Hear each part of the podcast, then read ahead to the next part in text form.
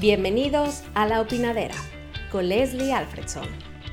Aquí hablamos de política, temas polémicos, historias de éxito y fracaso, sin filtros. Yo opino, tú opinas, todos opinamos. La Opinadera. Comenzamos.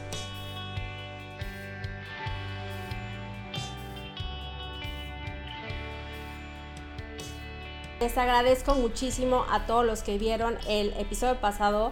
Muchísimas, muchísimas gracias. Oigan, fue el primero. Les he de decir que Oigan, sí da miedito, ¿eh? Nada más tener como dos seguidores y, como que tres vistas. Y dices, oye, pues ¿qué más necesito hacer, no? Para que esto, para que esto funcione. Pero bueno, ya vi que alcanzamos más de mil y tantas vistas eh, a las pocas horas en Twitter y ahora tenemos unas como tres mil, cuatro mil. Oigan, muchísimas gracias por eso. Y pues a seguirle, oigan, a seguirle. Yo creo que estoy muy, muy también sorprendida que he recibido mucho feedback positivo de ustedes. Y en esta semana pues también he hecho muchos nuevos amigos y seguidores en Twitter. Gracias por apoyar la opinadera. Pues la verdad nos estamos congelando, los tres. Estamos muriéndonos de frío y digo, mejor ya les contamos cómo está el asunto. Les doy la bienvenida a los podcasters mexicanos en Suecia, David Montaño y Enrique Gómez. ¿Cómo están chicos? Bienvenidos. Hola Leslie, pues muy contentos y como bien dices con frío acá en tu programa. Muchas, muchas gracias y un saludo a tu auditorio. ¿Qué tal? Eh, hola David, hola Leslie, igualmente con, con un poco de frío y gracias por la invitación. Muy contento. Oigan, ahora sí está en serio frío. Les he de contar que los, tres vivimos en diferentes partes de Suecia y somos orgullosamente mexicanos, rompiéndola en los países nórdicos, que la verdad no está nada fácil. Así que ya les iremos contando poquito a poquito eh, qué hace David y qué hace Enrique. pero bueno, vamos a empezar a hablar por, pues, a la sueca, ¿no? la tradición sueca es hablar del clima. Entonces vamos a hablar del clima, chicos. ¿Cómo está el clima ahorita? A ver, cuéntenle. Cuéntenle a todos los que nos están viendo en México. Y en otros países, por supuesto. Pues está, sí, hoy, hoy ya se sintió frío eh, y está chistoso porque aquí los suecos se estaban quejando de que noviembre no estaba suficientemente frío. Qué de entrada ya se me hizo chistoso, pero bueno, hoy sí ya nos pegó el frío, me traicionó, o sea, me hizo una mala pasada, salí por mi hija, estaba el solecito, estaba rico, me llevé un, un suéter, no un suéter, una chamarra no muy calientita. Y pues regresando me regresé corriendo con la carriola porque ya, este, pues ya, ya venía la nieve, o sea, ya venía la tormenta, así que, no, no tormenta de nieve, ¿no? Pero sí estaba enfriando fuerte y, la nieve ya me estaba correteando. Entonces, pues así, este, así nos recibió ahora este golpe frío. Y a ti, Enrique, ¿qué tal? Este es tu primer invierno en Suecia, ¿verdad? Sí, sí, de hecho, pues empieza el primero. Eh, había venido dos veces antes, pero en verano. Y ahora ya que, me toca vivir, pues no preocupado, pero ansioso de, experimentarlo. Y bien como dice David, pues hoy empezamos con el frío. De hecho, aquí por mi zona hubo un poco de nieve, entonces, eh, pues sí, contento, pero a la vez mm, mm, no al 100, ya que desconozco este tipo de climas, pero pues a ver qué tal nos va. Te va a ir muy bien, te va a ir muy bien. Como dicen, la cosa es saber qué ropa usar, ¿no? Sí, claro, sí, es, el dicho, ¿no? Que, se maneja mucho por acá de no hay mal clima sino mala ropa. Pero es cierto, totalmente cierto, no hay mal clima sino mala ropa. Oigan chicos, bueno, pues vamos a darle justamente a la razón por la que están aquí. Y bueno, son dos, porque también quiero que vamos después, vamos a contar de todas nuestras aventuras en Suecia, la cultura sueca, de qué es vivir en este país, etcétera, porque la verdad yo creo que vamos a reír mucho, pero también quizás lloremos, ¿no? Es cierto, depende, depende cómo los pongamos. Lo bueno es que no tenemos tequila a la mano, chicos. Sino, bueno, a lo mejor ustedes sí tienen, yo no tengo. Pero bueno, entonces vamos, tú sí tienes, David. Ay, qué maravilla. Yo no tengo, hijo, ya no tengo. Se acabaron mis reservas y con esta pandemia. Bueno, pero de eso después seguiremos comentando. Eh, a ver, vamos a empezar. David, hace unos meses, eh, pues entramos en contacto tú y yo porque tienen un podcast que se llama Una ventana a Suecia. Cuéntame este proyecto. Eh, muchas gracias. Pues sí, en efecto, nosotros este, el capítulo el capítulo Suecia de la Red Global de Mexicanos en el Exterior. Eh, lanzamos este proyecto, por ahí le mando un saludo a todos mis compañeras y compañeros, Jesús, Dantli, Sol, Sergio y ahora también Julieta, que es un, nuevo integrante.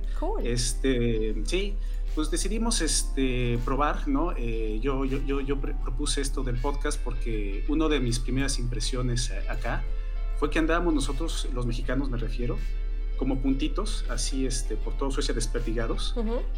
Y el podcast lo pensamos un poco como ser la línea, ¿no? Que tal vez empezar a trazar algo de, vinculación entre todos los que andamos, ¿no?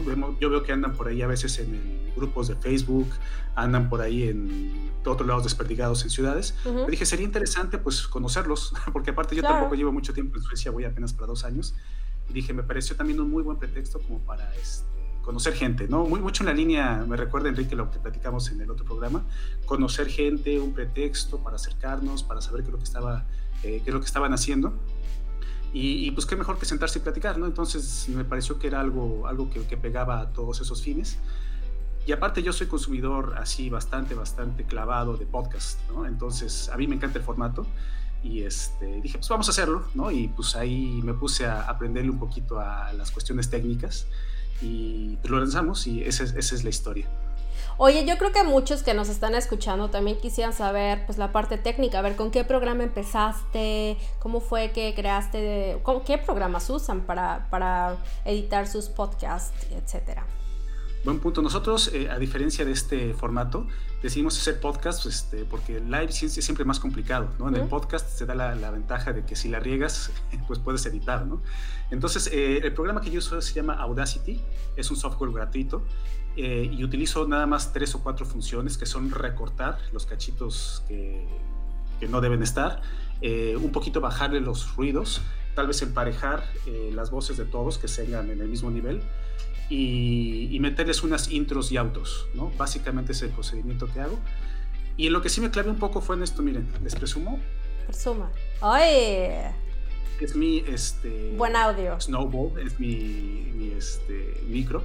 Y este micro me gustó porque justamente es para este formato. A lo mejor a ti también te gusta, Leslie, porque es para gamers, es para podcasteros, ¿no? Se supone que es nada más que lo enchufas eh, y órale, ¿no? Porque realmente la cuestión técnica la puedes hacer tan compleja como tú quieras, claro. con mezcladoras, eh, micrófonos análogos. Es realmente un mundo que, que un, ingeniero de, sonido básicamente pues, se puede volver loco de todas las posibilidades que existen. Pero yo me fui por lo sencillo, por lo rápido y que se oyera pues, decente, ¿no? Digamos, fue, fue mi parámetro. Oye, pues, eh, y, les ha ido de lo más bien. Entiendo que tienen... Eh pues ya los escuchan en diferentes partes del mundo, etcétera, ¿verdad? Eso entiendo, David. La verdad que sí, fíjate que eh, te voy a decir también, yo tengo otro podcast que se llama eh, Horizonte Educativo México. Eso lo empezamos, yo lo empecé al mismo tiempo exactamente, nada más que también estoy también eh, luchando por, por, conseguir este auditorio porque ese empezó súper lento, empieza con poco a poco creciendo, pero empezó súper lento. El de una ventana a Suecia, lo que descubrimos, nuestro hallazgo para nosotros fue que dado que ya teníamos una comunidad formada en el capítulo, eh, la gente cuando vio que lanzamos el capítulo, me dijo, ah, qué bien, ya viene algo nuevo, entonces toda esa comunidad se agrupó y es la que también empujó todo esto muy fuerte y, y no es lo mismo empezar from scratch desde cero que ya con una comunidad hecha, ¿no? Entonces vimos que eso avanzó muchísimo más rápido y también gracias a esta cuestión de la red, que es una red no solamente en Suecia, sino en todo el mundo, eh, pues también ahora tenemos ya este, gente que nos escucha, pues también la última vez que vi desde 37 países. ¡Wow! ¡Wow! Oye, a ver, Enrique, cuéntanos, ABSR, ¿qué es esto? Ah, sí, aquí eh, mi gorra. Eh, pues es el nombre de mi podcast, de hecho son las iniciales de A Bit of Someone's Reality, que nada, en español pues es como un poco de la de la realidad de, de, alguien, ¿no? Y pues básicamente así es como surgió la idea. Eh, yo, yo, tenía la idea de hacerlo con mis amigos, mis amigos en México. Y pues porque cuando platicábamos en reuniones, en fiestas, pues se me hacía, se me hacía interesante lo que, lo que platicábamos, ¿no? Yo decía, bueno, ¿cómo puede ser que estamos tantas horas platicando de, de, qué? O sea, un día ¿qué tanto hacemos? Y nada, pues agarré y dije que se me ocurrió que era una buena idea compartirlo. No sabía de qué manera, pero pues bueno, ahí estaba la idea. Y después, pues así es la vida, eh, me mudé a Suecia eh, por circunstancias Y dije, bueno, la idea sigue, pero la diferencia es que mis amigos ya no están. Entonces, pues, ¿qué hago? Entonces dije, bueno, voy a mantener la idea en stand-by y cuando regrese, pues lo voy a llevar a cabo con ellos. Pero después dije, bueno, si lo que me hacen falta son mis amigos, ¿por qué no hacerlo como una excusa para conocer nuevos amigos? Claro. Entonces eso es lo que me llevó a, crear el podcast. Eh, igual como, bueno, ustedes lo habrán notado en Suecia, la sociedad, a diferencia de México, es un poco más hermética, es un poco más difícil de, llegar si no los conoces muy bien. Entonces eh, encontré que fue una forma más sencilla de poder eh, entablar contacto con la gente. Eh, oye, ¿sabes qué? Pues te invito a mi programa, tengo, tengo un podcast. Entonces se les hacía un poco más interesante más allá de que no, no me conocieran tanto, ¿no? Y, pues nada, así fue. Eh, a diferencia de David, eh, yo inicié todavía más rudimentario, sino que agarré y tres personas que ya conocía las invité, sin saber si me iban a decir que sí o no, y me empezaron a confirmar. Yo no tenía nada. Entonces, pues me di a la tarea de comprar eh, un micrófono y así fue como arranqué, ¿no? mi computadora. yo uso el programa de GarageBand que viene en todas las Mac entonces eh, prácticamente fue con el que empecé. Y ahora también ya traigo el formato de, de video, que fue a raíz de que el, el, chef Juan Manuel, que ustedes también conocen, el, restaurante Chelas, un restaurante aquí en, eh, en Suecia mexicano, eh, pues decidimos hacerlo en video, ya que queríamos hablar un poco de su libro, etcétera. Entonces, pues de igual manera le dije que sí tenía video y compré las cámaras luego, luego, y de hecho en Blocket, que es como un tipo mercado libre, así un día antes, y, pues lo, lo, lo, llevé a cabo. Y en cuanto a audiencia, eh, igual pues fue una forma de salir de mi zona de confort, ya que eh, lo, lo, empecé a hacer en inglés, por lo mismo de que la gente no hablo sueco al 100% y pues la gente aquí habla, habla mejor inglés de lo que yo sueco. Y, pues nada, igual con, con, muy buena respuesta, la intención principal era que fuera para mis amigos y 15, 16 países hasta ahora, entonces también pues, muy contento por esa parte. Oiga, pero es que... Em, pues los medios de comunicación han cambiado muchísimo. O sea, yo me acuerdo todavía, yo cuando estudié en la universidad, que no fue hace tanto tiempo, este, bueno, sí habían redes sociales y tal, pero era como el inicio de Facebook y bueno, sí había youtubers y tal, pero no como es ahora, ¿no? Entonces yo me acuerdo que para entrar a los medios de comunicación pues era, era así como el sueño de trabajar pues una televisora grande o no sé, mi sueño era eh, eh, trabajar en Alfa Radio, me acuerdo yo siempre era mi gran sueño entrar en Alfa Radio, pero bueno pues a lo mejor no era el... Eh, mi voz o yo no sé, el perfil nunca le pareció a Luis Carrandi, ¿no? Que el director de la radiodifusora, que hablé con él un par de veces y bueno, pues no me tocó. Y hoy en día, pues oye, tú puedes hacer tu propio canal y, utilizando, como dices, herramientas rudimentarias y no, ¿no? Puedes hacer programas muy, muy, muy dignos. Y lo que me doy cuenta es que eh, la gente sigue cuando encuentran un, un contenido que les interesa. No sé ustedes qué opinan. Yo creo que a lo mejor dicen, ay, todo el mundo tiene canal de YouTube, todo el mundo hace podcast, todo el mundo hace... Sí, pero yo creo que todavía no es tan tarde como para empezar un proyecto nuevo, porque vuelvo a decirlo, vuelvo a decir lo mismo. El contenido es lo más importante. ¿Ustedes qué piensan al respecto? Eh, sí, definitivamente. Yo, yo tengo muy clavada una, una frase eh, que escuché a algún, este, algún mercadólogo que decía, el Internet ya no es lo que era. ¿no? Eh, pensemos hace 10 años, 15 años, el Internet es el lugar donde tú podías acceder al conocimiento, a las comunicaciones eh, de todo el mundo, ¿no? y en tiempo real, inmediato. Sin embargo, ahora lo que encontramos es eh, algo así como una especie de mercado, ¿no? Tú entras a Facebook o entras a, Google o a cualquier lado y lo que te llega no son uno ni dos, son cientos, muchísimos eh, anuncios por todos lados y, a mí es como la impresión de que todo el mundo, pásele marchante por aquí, por allá, ¿no? Y entonces eh, es muy fácil perderse entre tantos productos, tantos servicios, tanta oferta, ¿no? Que hay de comunicación. Y por eso yo creo que justamente el podcast y, este, bueno, sí, los podcasts son como, como ese espacio más tranquilo donde sí encuentra la gente, entre la gran variedad que hay, puede encontrar como cosas muy a la carta, ¿no? Así, a ver, me gusta este podcast porque está en esta ciudad y trae este perfil y trae de este tema que me gusta y lo sigue, ¿no? Y cuando lo sigue yo veo que lo sigue con mucha fidelidad. ¿no? Es lo que he notado que, que, pasa con nuestro podcast y es también mi, este, eh, mi forma de escuchar podcast. Cuando yo, por ejemplo, escucho un podcast que de repente se está saliendo de la línea o que de repente ya no me gustó uno o dos programas, pues yo sí entonces me empiezo a buscar y me busco otro podcast y, así me estoy, ¿no? Pero yo veo que, que, es eso, o sea, que el podcast es un, un este, esfuerzo de comunicación mucho más eh, enfocado al target y con mucha más fidelidad, siento yo, ¿no? Eh, en esta cuestión de los, de los bloggers y, de los podcasts también, eh, que lo que es, por ejemplo, anuncios y, cosas tantas que, que, puede encontrar uno en Internet. Oye, Enrique, a ver, cuéntame, ¿y, realmente te ha servido para, para hacer, como, bueno, dices, que ahora te, te, ha abierto puertas? ¿Qué puertas te ha abierto tener tu podcast? O sea, también se puede usar como una herramienta de networking. Sí, sí, claro. Eh, sí, como herramienta de networking, pero en lo personal yo lo he enfocado también en, digo, algo tan sencillo como lo mencioné antes, que es conocer gente. Yo hasta la fecha tengo 11, 12 capítulos, eh, pero no lo veamos por el lado de los capítulos, sino eh, son 12 personas distintas a las cuales ya conozco por medio de esta plataforma que, que, es el podcast, ¿no? Entonces yo creo que por ese lado también puede generar beneficios eh, pues personales, ¿no? De que, pues nada, 12 amigos nuevos y, y nada, seguir creciendo. En cuanto al lado de la audiencia, y lo que decía David acerca de el Internet ya no es lo que era, ¿no?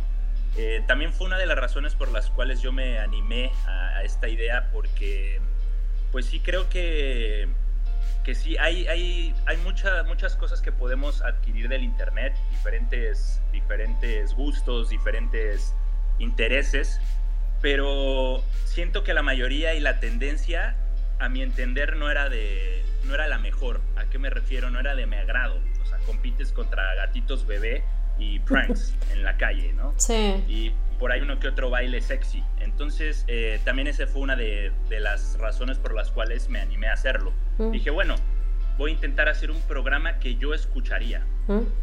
eh, o que me gustaría escuchar. Que no quiere decir que no los haya. O sea, hay muchos podcasts que, que David decía que yo, que yo me, me encanta escuchar y todo, pero no siento que sean la mayoría. Entonces eso fue lo que, lo que me animó a, hacer el podcast también. Y justamente eso, eh, que es algo que a ti te gustaría escuchar.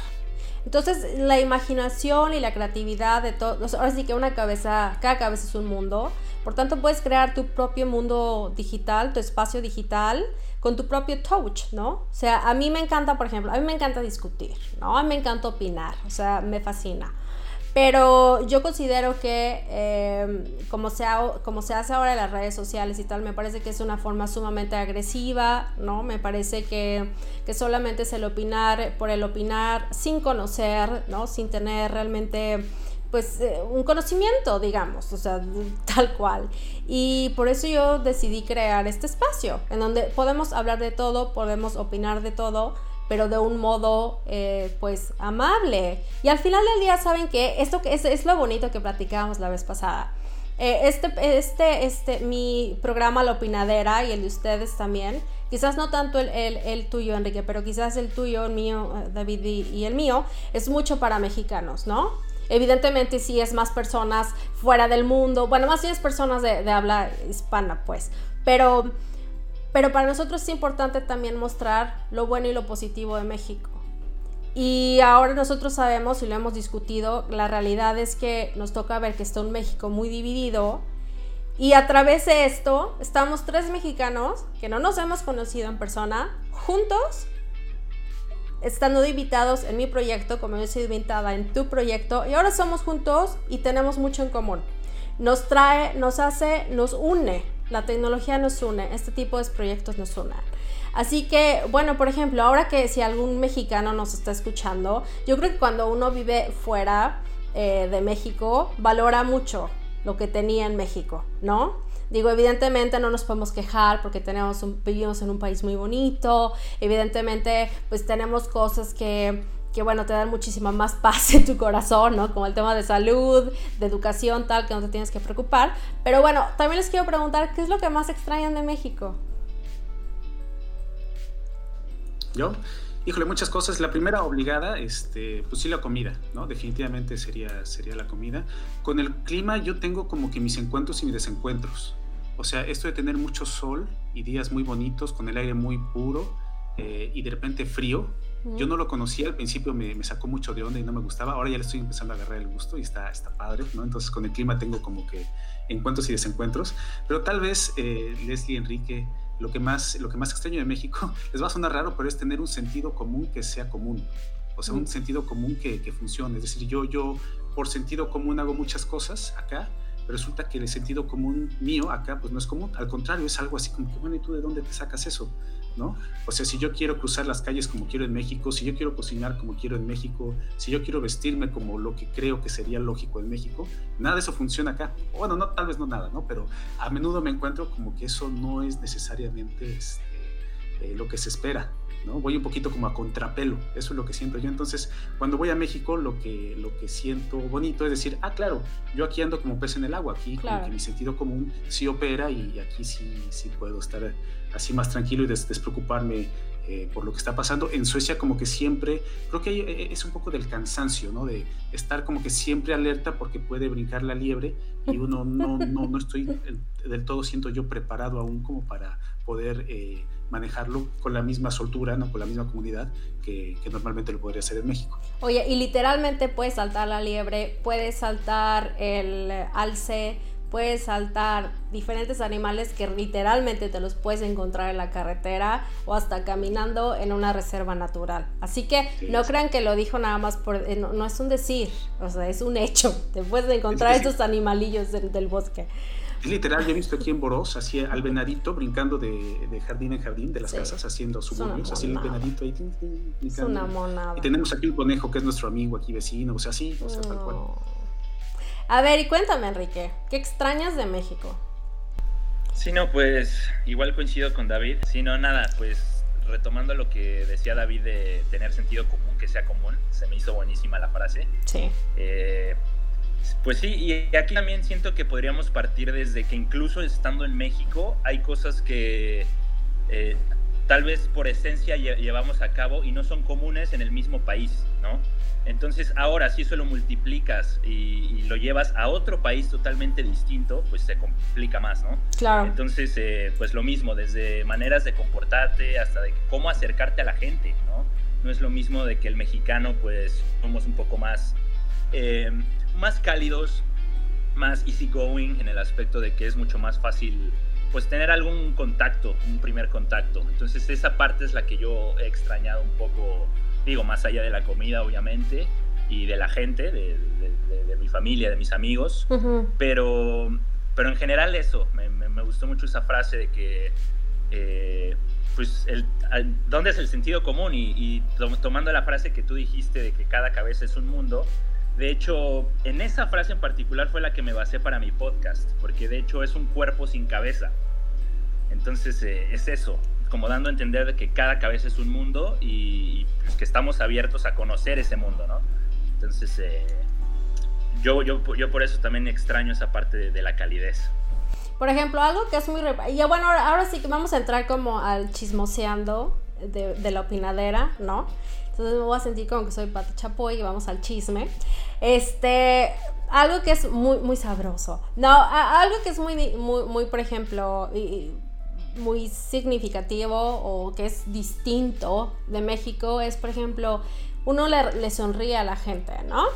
O sea, tú le sonríes a la gente como es parte, hey, o sea, no soy peligroso, ¿no? O sea, le sonríes a la gente.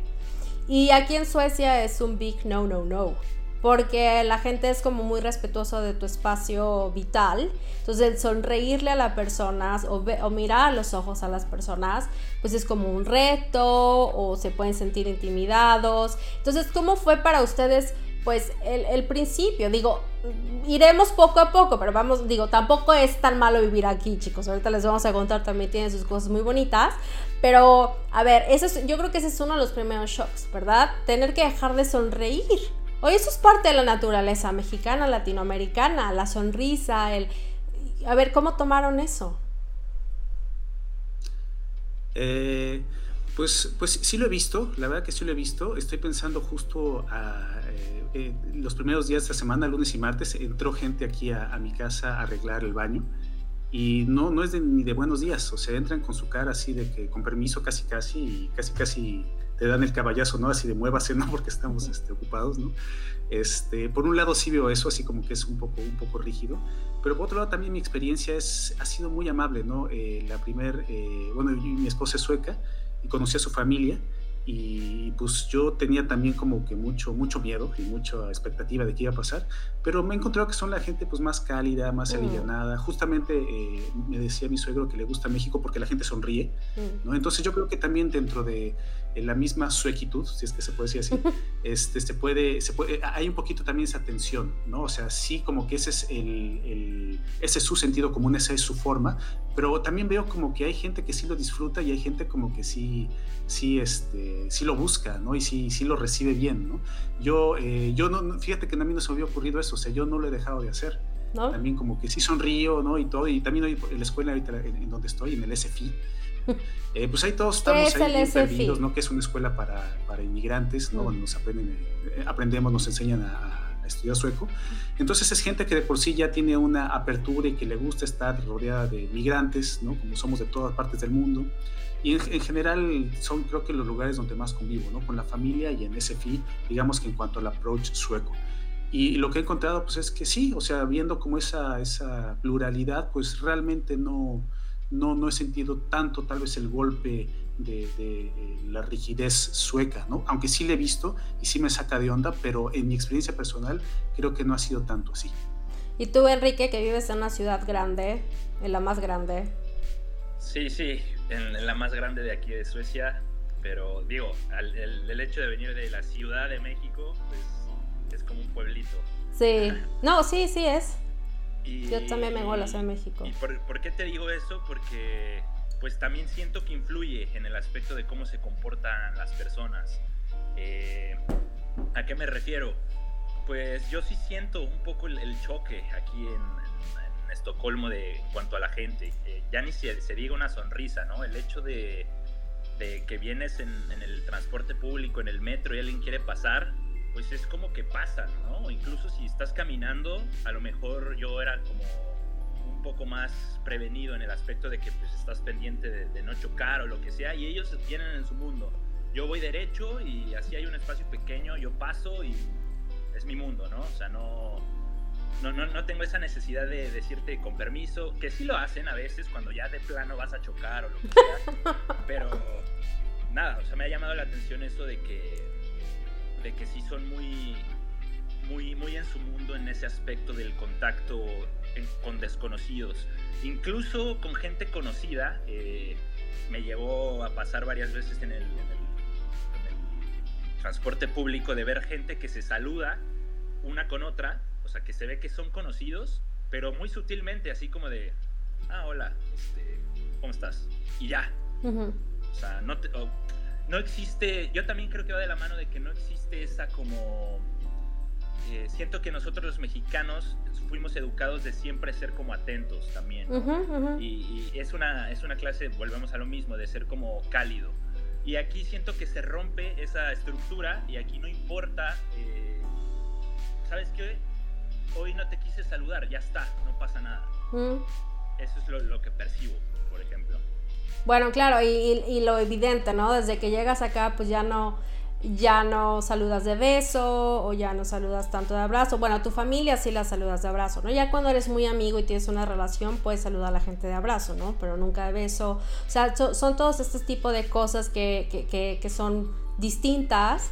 Y, este, y bueno, yo creo que al principio cuando llegas y te acostumbras, pero yo les he de confesar que ahora a mí, pues ya llevo tantos años viviendo aquí, que a mí ya se me hace muy raro cuando alguien, o sea, cuando alguien que no conozco me, abraza y me da un beso, por ejemplo, la mejilla, que es realmente, por ejemplo, así, normalmente es mexicanos que no conozco me ven, me abrazan de primera vez, me dan un beso y, y sí me quedo tiesa, ¿no? Porque sí te, o sea, sí te acostumbras a una forma y, me encanta, ¿eh? O sea, se me hace súper lindo y qué padre y cuando voy a México pues me pasa rapidísimo este, después del segundo abrazo, pues ya es, muy lindo y te acostumbras de nuevo, pero es como muy interesante como tú mismo, pues, eh, pues cambias, ¿no? Cambias. Ahora, vamos a hablar de algo que, que, reímos mucho la vez pasada, porque la forma de hablar, o sea, sí, como no, bueno, no sé, yo no hablo mucho español aquí, este, no sé ustedes, eh, pero sí cambia la forma de hablar. O sea, te cambia la forma de, hablar, a lo mejor como conjugas los verbos en español, las reglas ortográficas. Antes yo me burlaba mucho, pues por ejemplo, de Paulina Rubio cuando se fue a vivir a España y que regresó hablando como española. Y entonces, ay, esta tipa ridícula que nada más vivió dos días en España y habla así. Pero es que si te cambia, o sea, el cerebro te juega trucos muy malos, o sea, si te hace unos trucos ahí. ¿Cómo han vivido esa experiencia? A lo mejor, Enrique, tú tienes muy poquito viviendo aquí, pero a lo mejor ya lo empiezas a sentir. A ver, David, cuéntame. Sí, es, es, un este, batidillo eh, cerebral, ¿no? Es lo primero que se me ocurre. Eh, yo, yo, recuerdo una amiga que es este, traductora simultánea y me decía que cuando hay eventos eh, es, tienen que ir por lo menos dos, porque está el esfuerzo mental de estar traduciendo simultáneamente, pues que te agotas y necesitas un relevo, ¿no?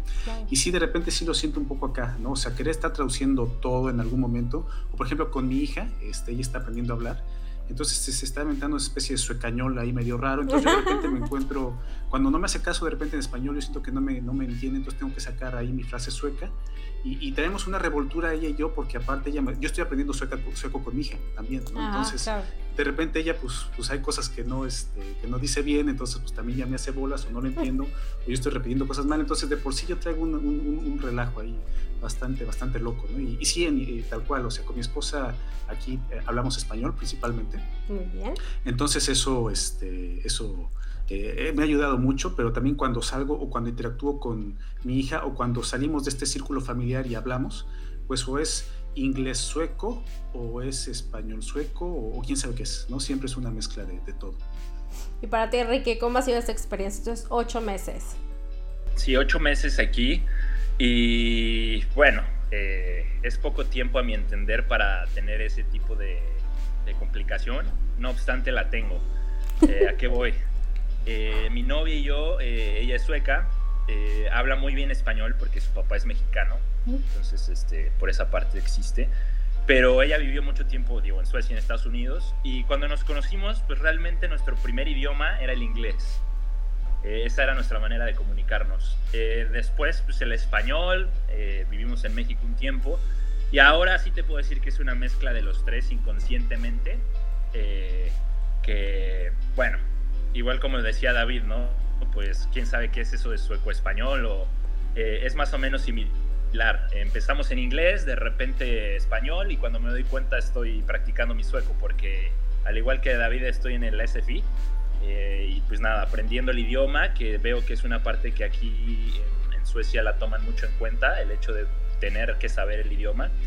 Eh, más allá de que todos hablan inglés a la perfección, la mayoría, pero pues nada, es un punto es un punto interesante, ¿no? De que como el país eh, pues prácticamente te obliga a, aprender eh, una parte de su cultura esencial que es el lenguaje como para poder comunicar y desarrollarte en la sociedad de óptima manera, ¿no? De óptima forma.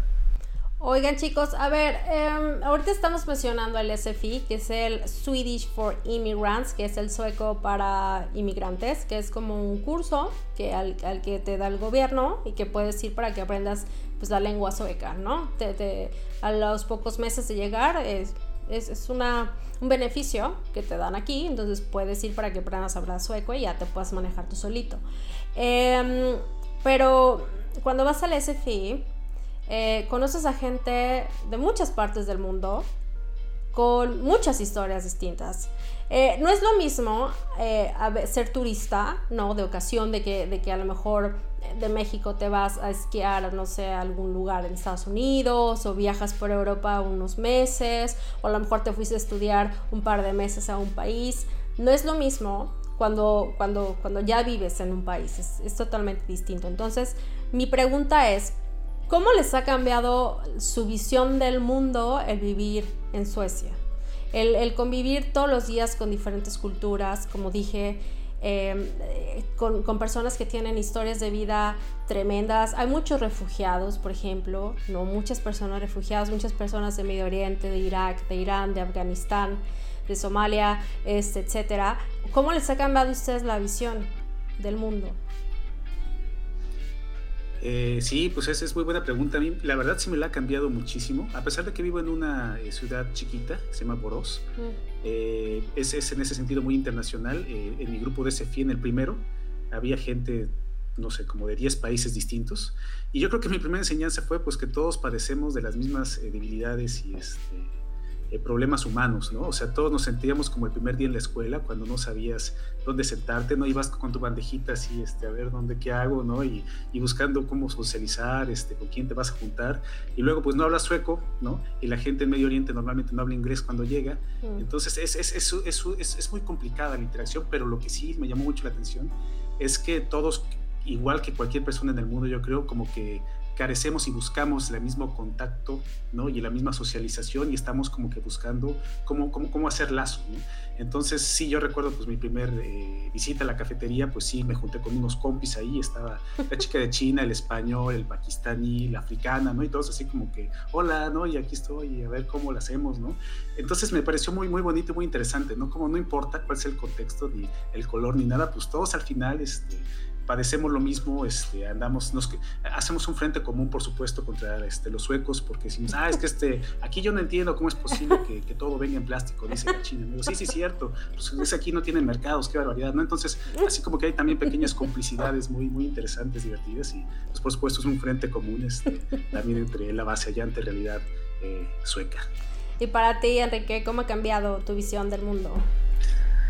Eh, pues aprovechando la pregunta que da hincapié a hablar de yo creo que seis horas con ustedes al respecto, de, porque es un tema bien interesante y sobre todo el, de que nosotros somos de alguna manera inmigrantes, ¿no? Eh, no de alguna manera, somos inmigrantes, pero igual como mencionaron, cada, cada persona que viene con un caso distinto, que viene en sus países en, de ciertos conflictos, em, entonces, el, el, hecho de convivir con ellos igual me ha, me ha, hecho pensar muchas cosas, entre ellas una que es que hay cosas que no están en nuestro control desde que nacemos incluso.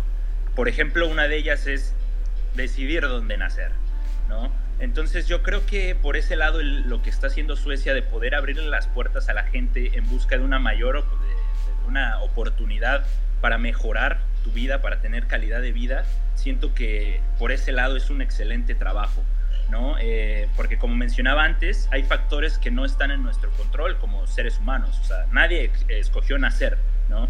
Entonces, eso ha sido algo que me ha llamado mucho eh, la atención, que eh, el, el, hecho de que Suecia tiene esa oportunidad de poder trascender como ser humano, más allá de que sea un país que el, como decíamos anteriormente, es cerrado, te, te, exigen que sepas el idioma y todo, pero las facilidades te las da, ¿no? Para que tú tengas la oportunidad de poder trascender como ser humano y tener una mejor calidad de vida.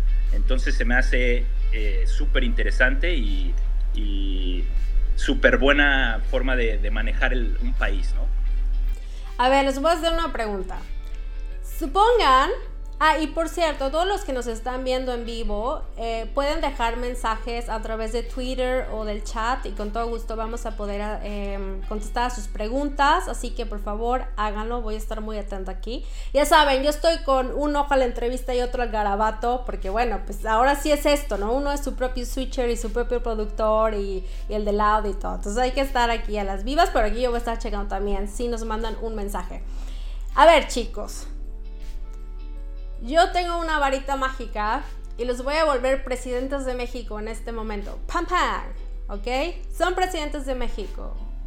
Ahora, ustedes tienen todo el poder y pueden decidir qué, qué partes o qué, qué de lo que ustedes viven el día al día puede ser en temas de transporte, puede ser en temas ambientales, en temas de Em, energía eólica, eh, culturales, lo que quieran. Ustedes pueden implementar alguna de estas cosas que son del día a día en los países nórdicos, no necesariamente en Suecia. ¿Qué aplicarían en México? Es así como, esto lo voy a aplicar en México porque yo soy el presidente. A ver, Enrique Gómez, señor presidente de México, ¿qué va a aplicar de los países nórdicos para mejorar México? No, bueno, eh, que, se entienda que no me encuentro en la posición eh, como para poder eh, criticar, digo, sí como mexicano, pero hasta ahí nomás, ¿no? pero yo digo que tú eres el presidente. Y nada, si yo soy el presidente, digamos. ¿Mm? Y pues yo lo que haría es eh, lo, que mencionaba recién, tratar y buscar la manera de brindarle oportunidad, las mismas oportunidades a la gente por lo mismo que decíamos, ¿no? Eh, hay, hay, factores que no están en nuestro control y, y, tú, no, tú no decides eh, en qué comunidad rural voy a vivir, eh, en qué zona voy a desarrollarme como persona. Entonces yo creo que esa gente tiene derecho, al igual que nosotros que tuvimos, somos unos privilegiados, de poder haber tenido oportunidades a estudiar, oportunidades a una vida digna entonces yo pienso que va por ahí, ¿no? el, hecho de, poder brindarle oportunidades y, no te estoy hablando de, grandes cambios, son eh, derechos básicos, ¿no? Que, tenemos como seres humanos, más allá de, eh, en, cualquier país que te encuentres, ¿no? Entonces yo, yo lo enfocaría por ese lado. Ok, gracias señor presidente. Señor presidente David Montaño, presidente de México, ¿qué vamos a hacer? Díganos, ¿qué vamos a implementar en México? Bueno, pues mis queridos compatriotas, a partir del día de hoy en México, este, pues que será, bueno, a mí me gusta mucho el tema de educación, yo me dedico a, trabajo en, temas de educación, entonces yo empezaría con esto.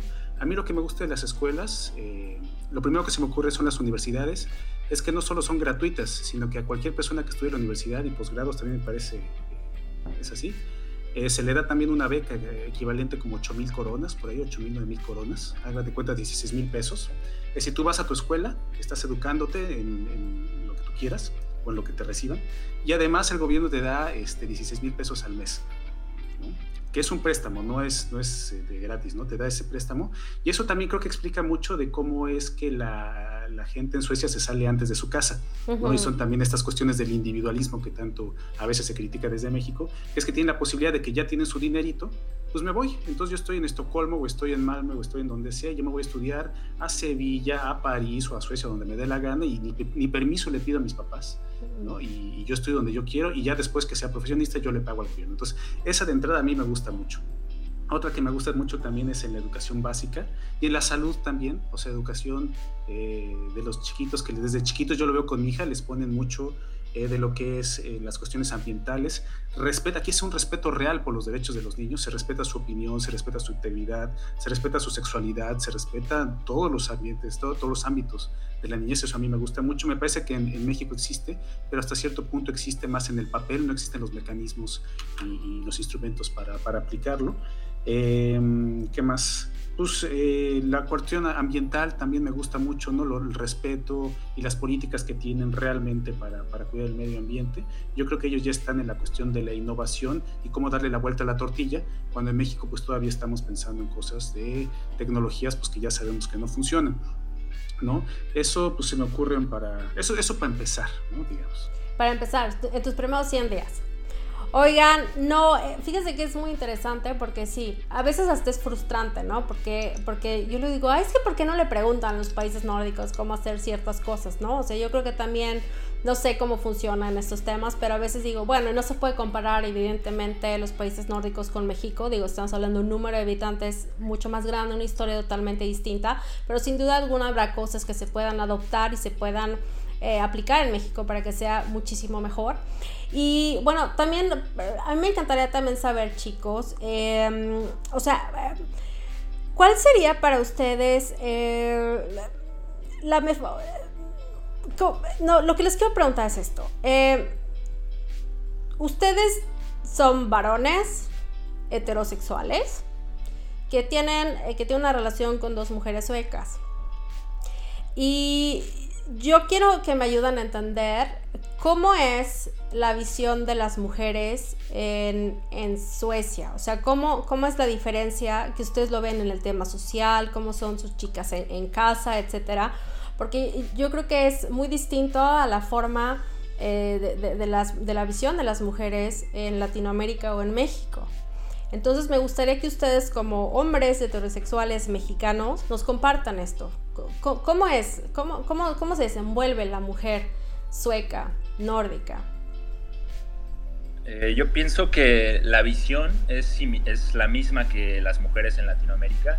Y digo, sin entrar en comparación con, con otro país, eh, yo creo que la premisa de, de la mujer en Suecia es la misma que el mundo entero. ¿A qué quiero llegar? Eh, que incluso Suecia siendo un país primermundista en el cual la mujer, eh, no, no, te lo digo yo, por estadística está que es uno de los países donde la mujer se desenvuelve de mejor manera, tanto con los derechos, tanto el, el, el hecho de ser eh, en búsqueda de la igualdad, etcétera, ¿no? pero de igual manera yo he notado por medio de la escuela, porque estos temas se tocan, ¿no? Al, al, en el SFI, el hecho de tú llegar de otro país también te preparan como para formar parte de la realidad sueca. Y incluso yo he llegado a ver varias inquietudes eh, de, las mujeres suecas, eh, me refiero a los maestros, a las mujeres que, he tenido la oportunidad de charlar. Eh, y la premisa, te digo, es la misma que cualquier mujer de, de, todo el mundo, ¿no? Que todavía, incluso en países como Suecia, se sigue buscando llegar a esa igualdad que no, que no hemos podido lograr, ¿no? Que, que no se ha podido lograr. Ahora, está haciendo un excelente trabajo eh, Suecia en, en, esa parte. Sin embargo, yo noto esa incomodidad de la mujer incluso aquí, de que todavía no, no se llega a, a, lo que se busca, que es de que, por ejemplo, el otro día hablábamos de temas de, de trabajo, ¿no? Que todavía no se llega a que la mujer gane igual que un hombre. Mm. Entonces, ese, ese tipo de temas son los que yo veo que incluso de este lado de, del mundo siguen generando inquietud. Y bueno, de Latinoamérica ni hablar, ¿no? Eh, te digo, la esencia es la misma, pero siento que hay que trabajar más como para poder llegar a, a donde Suecia se encuentra hoy, aunque no es la meta todavía, ¿no? David. Pues sí. Eh, yo estoy haciendo así como un flashback de así, mi experiencia este, de pareja. Y yo, yo, lo primero que se me ocurre es la cuestión de la practicidad. O sea, en Suecia todo es muy práctico y las mujeres son muy prácticas. Yo recuerdo que de, de, de los primeros este, desencuentros culturales que tuve con mi mujer, es que yo estaba muy acostumbrado en México a abrir la puerta del coche, este, la caballerosidad, ¿no? Y mi mujer al, primer, al, principio me dio el avión, ¿no? Dijo, ay, como está bien, dale chance, ¿no? Y después me fue marcando, ¿no? Este, poco a poco, como diciendo, oye, y si mejor en vez de abrirme la puerta, eh, nos metemos los dos eh, al mismo tiempo al carro y no cortamos la conversación, ¿no? O, o, mi mujer de repente, este, siendo mejor que yo para ciertas eh, labores, por ejemplo, guardar las cosas en la cajuela, ¿no? Ella tiene mejor sentido del espacio que yo. Entonces, ellas, eh, me parece, y creo que eso es algo que también eh, se ve más en Suecia, como que no tienen eh, tanta, tanta reserva de repente de este, entrar en una relación de iguales con el varón, ¿no? Así como que para ellos ese ya es un, un lugar común, aunque, aunque eh, en Suecia también se ven cuestiones de desigualdad y ganan menos claro. también las mujeres que los hombres, también existe. Yo siento que no está tan asentado. ¿no? Y los otros dos puntos, por supuesto, sería también lo de los roles de género, ¿no? Y eso también la política pública, cómo apoya, por ejemplo, con la cuestión del parental leave, que tienes un año y que se distribuye entre hombre y mujer, ¿no? Que permite que, pues, la mujer también eh, tenga un, un, tiempo muy, muy extendido, creo que es un año de maternidad, y luego le deje el chamaco eh, al hombre para que la mujer pueda estar en el trabajo también, ¿no? Y, y no se dé también ese tipo de desigualdades. Y otro punto muy importante que quisiera destacar, y creo que también tiene que ver con la pregunta anterior, la cuestión de la salud sexual. ¿no? El aborto que aquí existe, que es libre y gratuito, e incluso cuando eh, por cuestiones médicas se permite, ojo, hasta la semana 20 si hay una justificación. ¿no? Y antes creo que hasta la 15 nadie te pregunta nada. No sé si exactamente son, son las fechas, pero hasta ahí más o menos tengo entendido yo. Entonces, la cuestión de la, eh, ser progresivos también en cuanto a los derechos de la mujer me parece que está bastante, bastante extendido acá en Suecia y creo que también eso es algo que a mí también me da gusto de, de ver que en México pues también como que ya está habiendo movimientos fuertes este, para, para que eso se esté, se esté eh, mejorando también. Fíjate que ahorita hay un escándalo, porque ahora yo estoy muy atenta a lo que está pasando en México, pues evidentemente ya empezamos con la opinadera, entonces pues tengo que saber de todo, ¿no? Entonces hay un chisme este, ahí de, que de hecho voy a hacer un, un, un video sobre eso de Lupita Jones, saben que fue la Miss Universo y ahora es la que está encargada de este concurso, que bueno, yo tengo mis opiniones muy fuertes en, en torno a este tipo de concursos, pero bueno. Eh, se está quejando de una de las participantes y una voz masculina dice, y ella dice algo así como que, eh, sí, porque aquí ha habido de todos, las manipuladoras, las alcohólicas, las, las depresivas, y una voz masculina dice, y las golfas, ¿no? Eh, me parece, lo que acabas de decir, me parece muy interesante, David, porque, porque esos términos y esa libertad de ejercer la libertad sexual, tú y yo lo hablamos también, David, aquí en Suecia, es muy distinta. O sea, a las mujeres y a las jovencitas de chiquitas, no porque una jovencita empiece su actividad sexual a los 15 años se le va a tachar de golfa. Por tener diversas parejas sexuales, nadie la va a llamar golfa. Entonces, me parece muy interesante que que, bueno, que en México y en los países latinoamericanos todavía una mujer por ejercer su libertad de ser ella misma, como el hombre ejerce su sexualidad, las mujeres también tienen ese derecho y se le llama golfa en el 2020 en televisión nacional. Eh, ¿ustedes, ¿Ustedes qué opinan de eso? Ustedes sí notan, digo, no quiero detalles, pero hablemos de generalidades, o sea, de lo que escuchan, cómo se hablan, de las chicas que dicen, de las amigas, o sea, de la forma en que tienen una relación amorosa eh, con otros. Es como mucha más libertad, sin tabúes, o sea, eh, como les digo, sin detalles, no me interesa. Pero, pero bueno, ¿cuál es su opinión en torno a eso? ¿Cómo son, diga, vamos a generalidades, pues? Sí, no, eh pues es que es bien interesante, ¿no? Ese tema de que en Latinoamérica, digo, inevitablemente tengo que hacer el contrapunto de, historia, ¿no? Eh, la cual nos hace ser el país que somos hoy en México y lo que es en Suecia, ¿no? Entonces, eh, ¿a, qué me refiero? Pues las circunstancias históricas nos hacen ser quienes somos como comunidad y como cultura, como, como país en general. Y uno de esos temas en particular, pues es eh, eh, el, machismo, ¿no? Que fue parte muy importante de, esta familia tradicionalista, de iglesia, de que eh, la mujer tiene que quedarse en casa con, los niños, etc, etc. No puedes trabajar, eh, los hijos que te mande Dios para que los cuides, etc, etc, ¿no? Entonces, yo creo que ese es un punto muy que hay que tomar en cuenta a la hora de tocar estos temas, ¿no? Y sí, ¿no? A diferencia de, esa situación, como ya lo mencionaba David, pues a mí se me hace igual una, una genialidad el hecho de que puedas tú como hombre quedarte con tu bebé seis meses y después la mujer seis meses. Ese intercambio se me hace espectacular. De hecho, yo creo que es lo que incluso todos los países deberían de aspirar a, porque más allá de que ahí, ahí es un mensaje el cual tú rompes con esa con esa, de alguna manera, ¿no? De, esa desigualdad que existe, ¿no? O sea, tienes los mismos derechos como ser humano más allá de tu género. Entonces, pienso que, que, por ahí es el camino.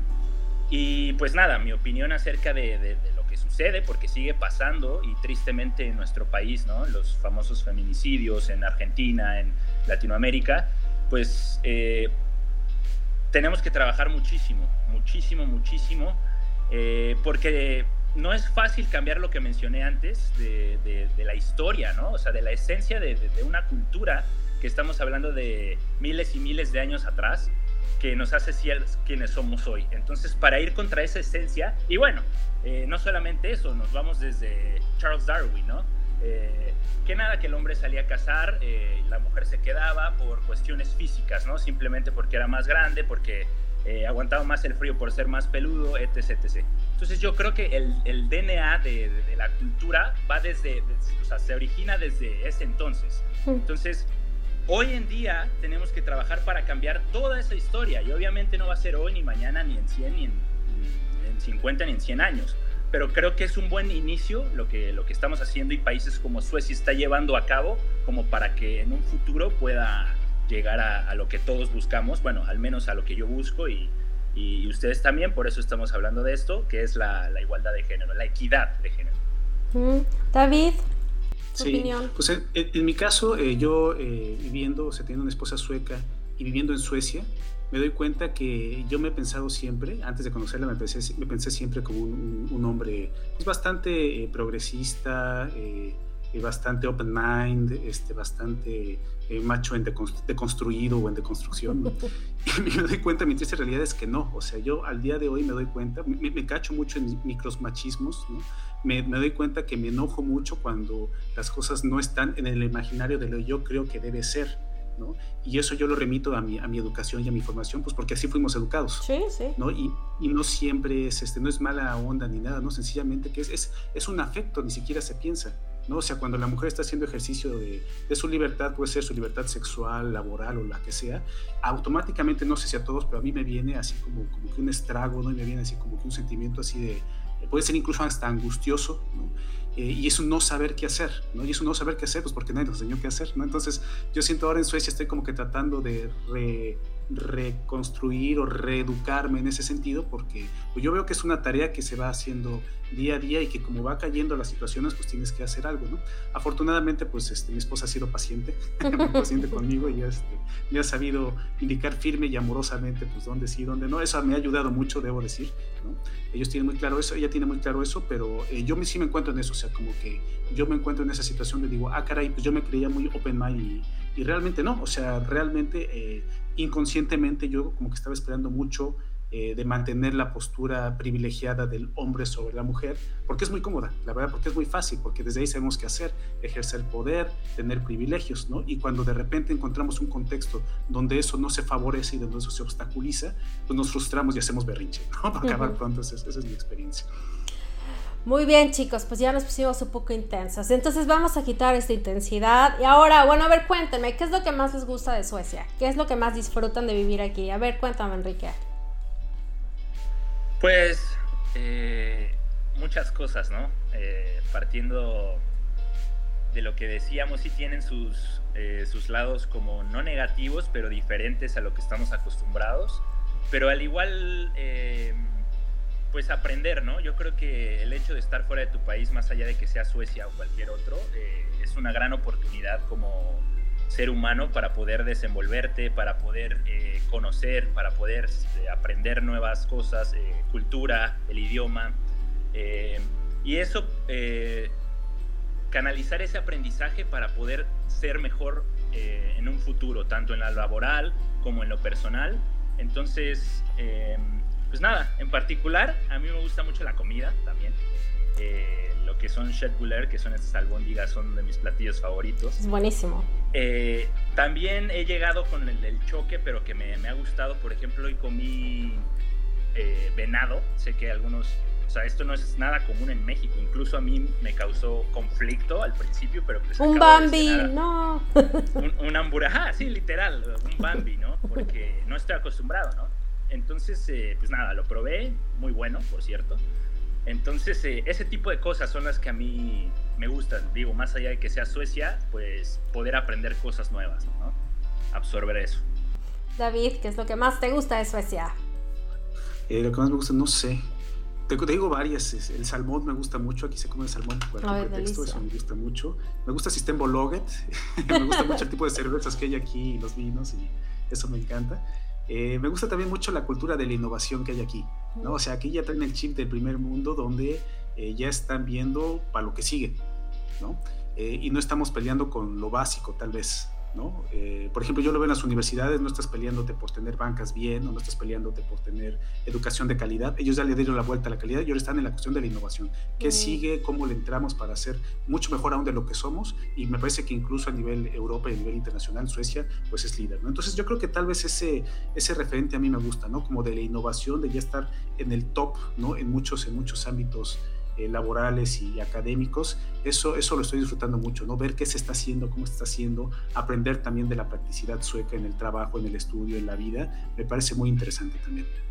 Oigan chicos, pues ha estado muy buena esta opinadera, el tiempo vuela, ya es tiempo de cerrar este programa, así que por favor David y Enrique, denos todos sus datos, en dónde los encontramos, en dónde encontramos el podcast, eh, evidentemente vamos a compartir todos los links para que las personas puedan escucharlos, así que si quieres, empezamos contigo Enrique, ¿en dónde podemos encontrar ABSR?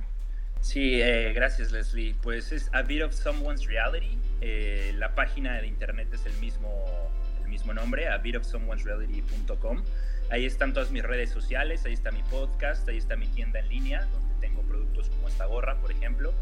Eh, y que se sepa, ¿no? Que todo lo, lo recaudado de, de, de, la mercancía que tengo en la página va a ser donado a una organización de comunidades indígenas en Nuevo León, ¿no? Entonces, digo, fuera de México todos somos más mexicanos que nunca y mi forma de, aportar algo, de, seguir en contacto con mi país es esa. Así que nada, eh, es todo. Ahí estaremos eh, pues pendientes y nos escucharemos en, el podcast a bitofsomeonesreality.com. Ay, qué lindo, qué bueno que hagas cosas por México. Muchas felicidades. David, ¿en dónde te encontramos? Eh, pues yo soy mucho de LinkedIn, entonces ahí si ponen David Montaño Rivera, seguro me encuentran. Eh, en Twitter estoy también como David-Monri, todo junto.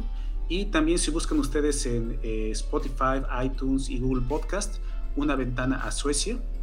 Ahí también encuentran nuestro podcast y por Facebook también como David Montaño o también como el capítulo Suecia. Este, también ahí nos encuentran.